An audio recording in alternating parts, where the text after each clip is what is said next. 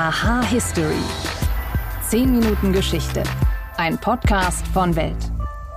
So, da bin ich wieder. Ich bin endlich wieder gesund und möchte zu Beginn erstmal meiner Kollegin Imke Rabiga Danke sagen, dass sie mich in der Zwischenzeit vertreten hat. Heute geht's um die Kirche und um ihr wohl bekanntestes Verbot, den Zölibat. Der verbietet Priestern jegliche Liebesbeziehungen und er verpflichtet sie zu sexueller Enthaltsamkeit. Aber auch wenn die Regel ziemlich alt ist, der Zölibat gehörte gar nicht immer zum Amt eines Priesters dazu.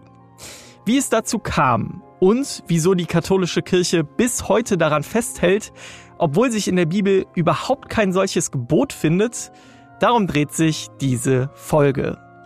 Außerdem nehme ich euch mit zu den Ursprüngen des Nagellacks. Und zwar ins alte China.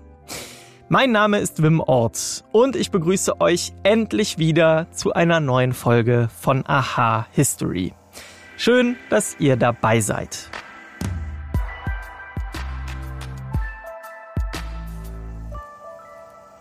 In der heutigen Zeit ist der Zölibat wohl die umstrittenste Kirchenregel überhaupt. Innerhalb der Organisation wird er als ein Grundpfeiler der katholischen Kirche verteidigt. Ja, und außerhalb, da wird die Pflicht zur priesterlichen Enthaltsamkeit schon lange von großen Teilen der Gesellschaft als altmodisch und lebensfremd kritisiert. Die Befürworter haben sich im Laufe der Geschichte immer neue Begründungen einfallen lassen, warum der Zölibat eine gute Idee sein soll. Besonders spektakulär war dabei das Argument von Papst Pius V. Er sagte, dass Priester durch die Keuschheit, Zitat, den Engeln ähnlich werden sollen. Heute wird die Diskussion über den Zölibat von den Missbrauchsskandalen in der katholischen Kirche und auch den akuten Priestermangel bestimmt. Doch der Vatikan hält trotz allen Argumenten dagegen nach wie vor an der Tradition fest. Und auch für viele Geistliche ist jeder Zweifel an der priesterlichen Ehelosigkeit eine Sünde. Gegenargumente werden in der Regel ignoriert und manchmal sogar verteufelt. Der Kirchenhistoriker Hubert Wolf zeigt in seinem Buch Zölibat 16 Thesen, dass der Zölibat gar nicht so alt ist, wie viele glauben, und er liefert historisch fundierte Argumente gegen die priesterliche Enthaltsamkeit. Hubert Wolf ist selbst Theologe und katholischer Priester. Hallo, Herr Wolf. Ich grüße Sie. Bevor wir über das Wann und Wie des Zölibats sprechen, würde ich zu Beginn einmal kurz fragen, was bedeutet Zölibat überhaupt? Zölibat bedeutet im Lauf der Geschichte etwas ganz Unterschiedliches. Heute meinen alle, Zölibat hieße Ehelosigkeit der Priester. Punkt. Aber Zölibat hat eine ungeheure Entwicklungsgeschichte hinter sich. Erstmal meint Zölibat nur, dass zu bestimmten Zeiten, nämlich am Sonntag, verheiratete Priester keinen sexuellen Verkehr mit ihren Frauen haben sollen. Dann meint Zölibat, dass verheiratete Priester generell sich dem Umgang, im sexuellen Umgang mit ihren Frauen enthalten sollen. Dann meint Zölibat, dass jemand, der geweiht ist, der also schon eine Weihe erhalten hat, nicht mehr um das Sakrament der Ehe bitten kann und dann ab 1917 endgültig im kirchlichen Recht festgeschrieben meint Zölibat auch, dass nicht nur die Weihe ein Ehehindernis ist, sondern auch die Ehe ein Weihehindernis, also dass ich als verheirateter Mann nicht mehr um die Weihe bitten kann. Die Kirche gegründet wird bekanntermaßen durch Jesus Christus, der dann Petrus, seinen Jünger, zum ersten Papst macht. Damals, vor gut 2000 Jahren, nehme ich mal an, aber korrigieren Sie mich gerne, gab es noch kein Zölibat, oder? Doch, es gab schon ein Zölibat, weil es natürlich, wie Paulus sagt, Menschen gibt, die äh, in der ehelosen Lebensweise eine besondere Form der Nachfolge Christi sehen. Also gibt es schon ein Zölibat. Nur ist dieses Zölibat nicht mit einem kirchlichen Leitungsamt zu verstehen. Und wann kam es dann dazu, dass es eine Verbindung zwischen dem Amt des Priesters und diesem Zölibat gab? Das ist ein sehr langwieriger und komplizierter Prozess. Es ist also nicht so, dass wir sagen, wir haben dann jetzt plötzlich den Zölibat allgemein vorgeschrieben. Wir haben ihn übrigens heute noch nicht allgemein vorgeschrieben in der katholischen Kirche. In unserer Tradition haben wir immer beides. Wir haben verheiratete und zölibatär lebende Priester. Das ist übrigens auch die Lehre der Kirche, wie es im Zweiten Vatikanischen Konzil noch einmal festgeschrieben worden ist. Da heißt es, der Zölibat gehört nicht zum Wesen des Priestertums. Jetzt beginnt im Laufe der Geschichte so ein Prozess, der zum Beispiel heißt, wir sind als Christen in der Lage, jetzt nicht nur ehelos zu leben, sondern all diesem weltlichen Zeug zu entsagen. Das entwickelt sich so im Lauf der Spätantike zu einer auch christlichen Tugend, aber noch nicht verbunden mit dem Amt.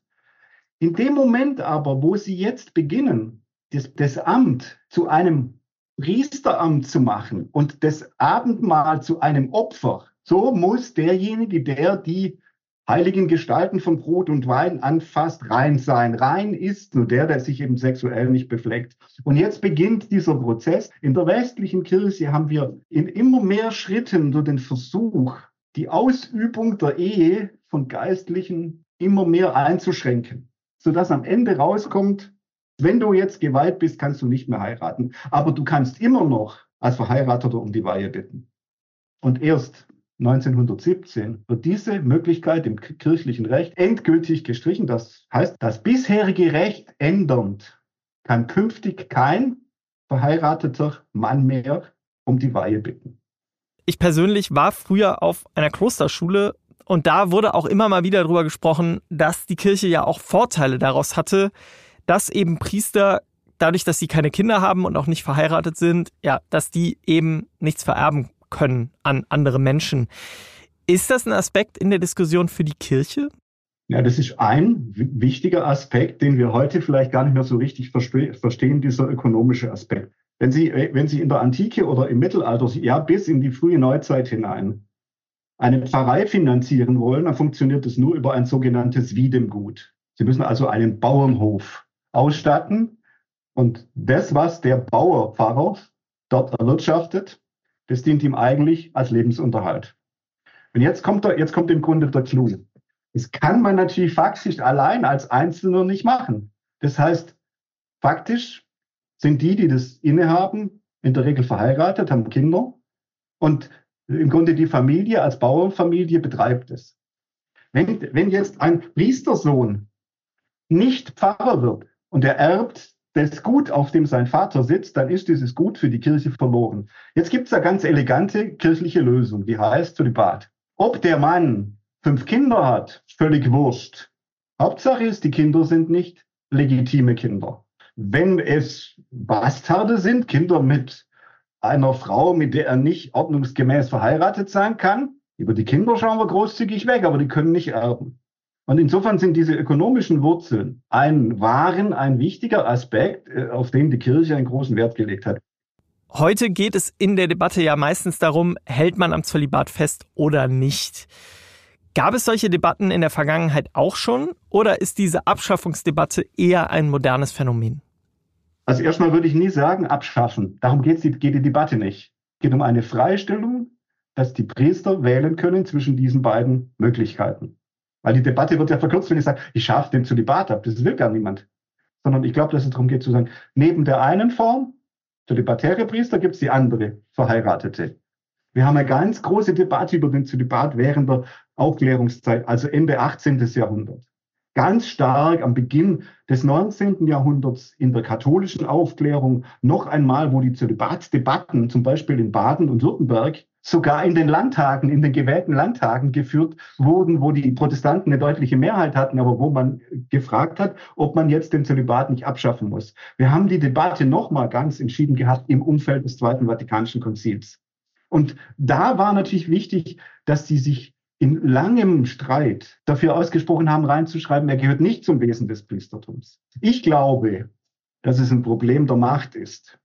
In dem Moment, wo sie eine Machtstruktur mit zölibatär lebenden Menschen haben, können sie in einer ganz anderen Weise äh, ihre Macht, ihre, ihre, ihre Kontrollfunktion von oben nach unten ausüben. Ich würde andersrum sagen, bereits 1970 haben Theologen in Deutschland, übrigens auch Josef Ratzinger, unterschrieben, dass man das Zölibat freistellen soll, dass man also die Möglichkeit eröffnen soll, weil man den Priestermangel schon gesehen hat. Was im Moment passiert, ist ja derartig katastrophal. Das heißt, die heutige Frage muss sich eher von den Bedürfnissen der Menschen herstellen. Dieser Entscheidung kann sich der Papst und auch unsere Bischöfe nicht länger verweigern, denn am Ende, wenn wir es jetzt ganz theologisch sagen, wird der liebe Gott Sie fragen, wie viele von denen, die ich euch anvertraut habe, habt ihr verloren? Zölibat und Missbrauch, das wird ja immer mal wieder in eine Reihe gestellt. Aber gibt es wirklich Forschung dazu, dass man da eine Verbindung herstellen kann? Also, dass der Zölibat nicht die Ursache des Missbrauchs ist, ist völlig klar. Das, was wir gerade leider bei der evangelischen Kirche hören über diese neue Missbrauchsstudie, zeigt ja, dass es offenkundig nicht allein oder in erster Linie um den Zölibat geht, sondern um eine Machtstruktur, die es offenbar auch in anderen Kirchen gibt, die eben undurchsichtig ist und den Amtsträger mit einer Aura umgibt, äh, die er nutzen kann, um seine sexuellen Interessen äh, zu bedienen.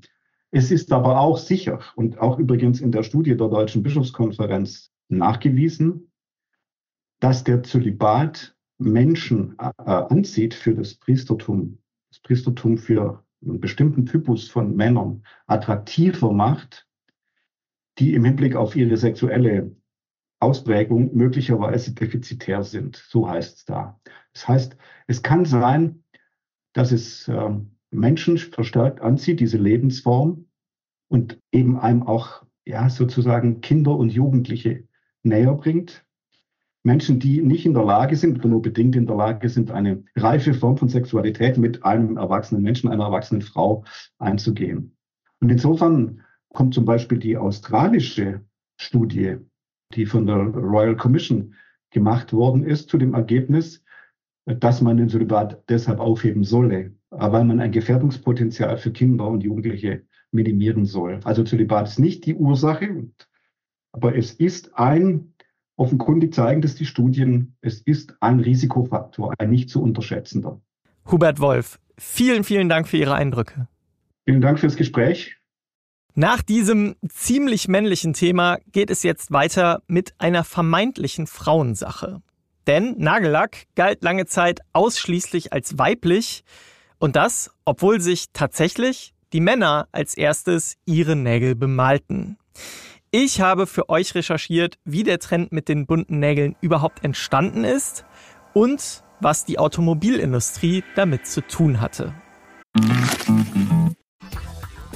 Neulich wieder zu hören bekommen, Aktien, Börse, Sparpläne, das ist nichts für mich. Ich verstehe ja nichts von Wirtschaft. Das ist die teuerste Ausrede, sich nicht um sein Geld zu kümmern. Bei 10% Inflation, da kannst du ja quasi schon in Echtzeit zuschauen, wie dein Geld an Wert verliert. Aber das Beste ist, um sein Geld clever anzulegen, da musst du kein Diplom in Wirtschaft haben. Aber vielleicht solltest du reinhören bei Defner und Chapitz. Wirtschaftspodcast von Welt. Mein Name ist Defner, Dietmar Defner. Mein Name ist Chapitz, Holger Chapitz. Wir streiten als Bulle und Bär jede Woche um die Wahrheit. Wahrheit. Und wir wetten auch darauf. Immer wieder dienstags, überall, wo es Podcasts gibt. Und freitags auch sehen um 17.45 Uhr bei Weltfernsehen.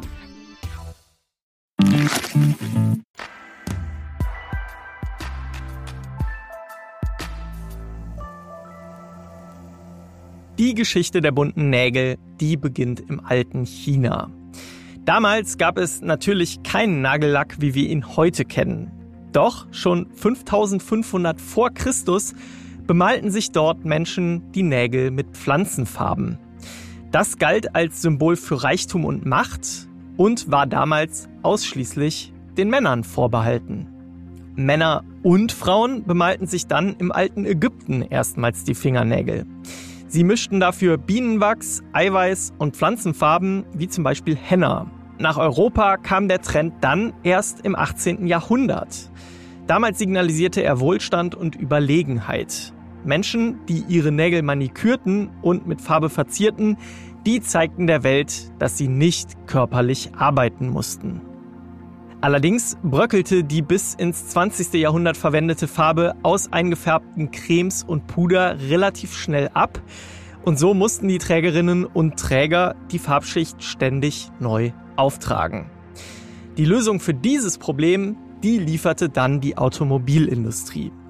Denn die Pigmente für farbintensive und streifenfreie Autolacke eigneten sich auch für die Herstellung von Nagellack. Und so entstand in den 1920ern und 30ern der Nagellack, wie wir ihn heute kennen. Filmstars wie Marlene Dietrich, Gloria Swanson oder auch Rita Hayworth machten den knalligen Lack auf den Nägeln dann endgültig populär. Heute gibt es Nagellack, Acrylnägel oder auch Gelnägel in jeglicher Farbe und Form. Und auch Männer sieht man wieder häufiger mit bunten Nägeln. Wenn ihr Fragen aus der Geschichte habt, auf die ihr dringend oder auch nicht so dringend eine Antwort haben wollt, dann schreibt mir unter history@welt.de. Ich bedanke mich bei meiner Kollegin Juliane Schneider, die bei dieser Folge mitrecherchiert hat. Und ich danke euch fürs Zuhören und sage bis zum nächsten Mal.